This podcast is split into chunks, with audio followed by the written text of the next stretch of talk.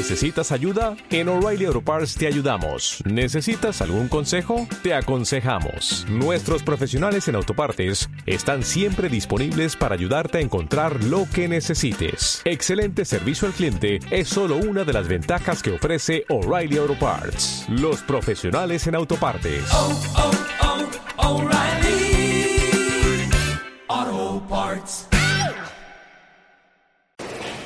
El Señor esté con vosotros.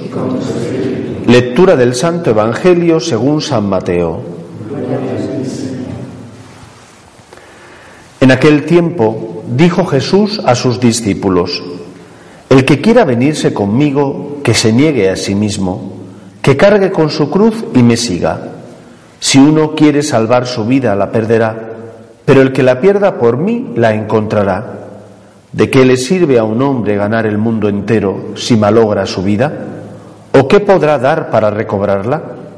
Porque el Hijo del Hombre vendrá entre sus ángeles con la gloria de su Padre, y entonces pagará a cada uno según su conducta. Os aseguro que algunos de los de aquí presentes no morirán sin antes haber visto llegar al Hijo del Hombre con majestad. Palabra del Señor. Estas palabras de Cristo en este Evangelio, el que quiera seguirme, que cargue con su cruz y me siga, son palabras que deben guiar nuestra conducta y por lo tanto orientar nuestro comportamiento en nuestra vida cotidiana. Para nosotros la cruz no es ni una necedad, como lo era, por ejemplo, para los romanos, ni un escándalo, como lo era para los judíos. Para nosotros la cruz es el lugar donde Cristo pagó el precio contraído por nuestro pecado. Es desde esa cruz donde el Señor nos redime, nos libra de nuestros pecados, nos libera, por tanto, de las ataduras del mal. Y el camino del cristiano pasa, por lo tanto, necesariamente por la cruz.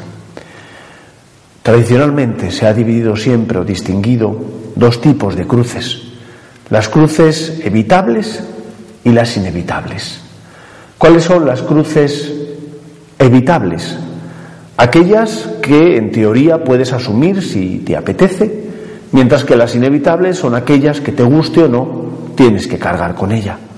Una cruz inevitable, pues es, por ejemplo, el que te nazca un hijo con dificultades no solo físicas, sino a lo mejor dificultades para educarle. La etapa, por ejemplo, de la adolescencia que atraviesan muchos de nuestros jóvenes. Y qué dificultad, porque por más que intentas educarles para que sean responsables, para que estudien, para que sean personas que cumplan con sus deberes, pues parece que no lo quieren hacer. Es tu hijo, es tu hija, te guste o no, tienes que aceptar que le guste trasnochar más de lo que te parece normal o que vaya con compañías que no son las adecuadas o que tú estimas que no son las adecuadas. Tienes que asumirlo, te guste o no.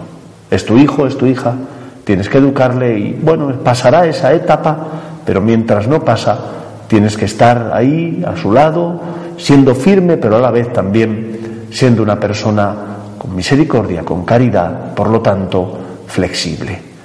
Las cruces evitables son aquellas que podríamos no asumirla. Por ejemplo, hacer una obra de caridad, ayudar a una persona en el trabajo que está agobiada y yo puedo echarle una mano. Yo cumplo con mi deber. ¿Qué obligación tengo yo, en teoría, de ayudar a esa persona? En teoría no tienes ninguna obligación, pero en la práctica, como cristiano, sí la tienes. Para el cristiano no hay cruces evitables. Para nosotros la caridad no es una opción, sino que es un deber. Y por lo tanto, amar el primero, teniendo ojos para ver la necesidad del que está a mi lado, amar a todos, es decir, no solo amar a los que me caen bien, sino a todos aquellos que pasan por mi vida intentando evitar el mal y hacer todo el bien posible, para mí no es una opción, sino que debía ser un deber. El problema es que los cristianos no asumimos que la cruz es un don y es una suerte, que detrás de esa cruz está Jesús y que por lo tanto tenemos que entender que las cruces, aunque sean dolorosas, que lo son en muchos casos, que la cruz es el camino de la salvación y que Cristo está detrás de ella. Cuando tengas una enfermedad, ofrécela al Señor. Esa cruz inevitable que tienes que cargar, ofrécela al Señor. Cuando tengas que hacer el bien a los demás, aunque te cueste, hazlo por amor al Señor, dile por ti, Señor. Y comprenderás y entenderás y experimentarás que esa cruz deja de ser tan pesada y se convierte en un instrumento para tu salvación y para tu colaboración en la obra de la redención. Por lo tanto, en un instrumento para unirte más a Cristo, se convierte en algo que deja de ser tan pesado para pasar a ser encuentro con Jesús y por lo tanto para gustar ya aquí en la tierra un pedacito de cielo. Asumamos nuestras cruces como nos pide Jesús, pero no porque tocan, no porque sí, no porque es obligatoria, sino por amor. Dándole ese sentido, la cruz dejará de oprimir para pasar a ser lugar de santificación, lugar por tanto de cooperación a la obra de la redención. Que así sea y que el Señor nos ayude. Nos ponemos en pie.